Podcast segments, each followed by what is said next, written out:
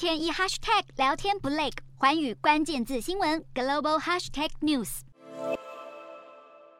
每当讲到美日韩同盟关系，南韩总统尹锡悦总是展现出自信满满、意志坚定的气派。为了抗衡来自北方的飞弹挑衅，尹锡悦去年底以来多次奔波海外，寻求与盟国军事经贸合作。根据韩联社七日报道，尹锡悦即将在四月底访问美国，纪念美韩同盟成立七十周年，有望进一步巩固今日的美日韩印太民主阵线。不过，就在总统大展外交身手之际，南韩国内却因为日本征用工赔偿方案惹出一系列的争议，南韩民众极度不满政府宣布以国内基金代替日本企业赔偿二战期间遭日企强征的劳工，甚至批评尹锡悦的政策根本是屈辱外交，直接向日本投降。然而，面对谴责，尹锡悦却在七日又重申，日本已从过去的军国主义侵略者转变为今日的合作伙伴，再度触怒征用工受害者。尹锡悦不断对日本做出让步，除了提出征用工赔偿方案，也暂停先前提交世贸的日韩贸易争议程序，期盼早日解除双方因征用工问题而打起的小型贸易战。不过，日本经济产业省却回应，会在确认南韩一系列措施生效后，再决定是否解除对南韩的晶片出口限制，似乎不给尹锡悦同等的回敬。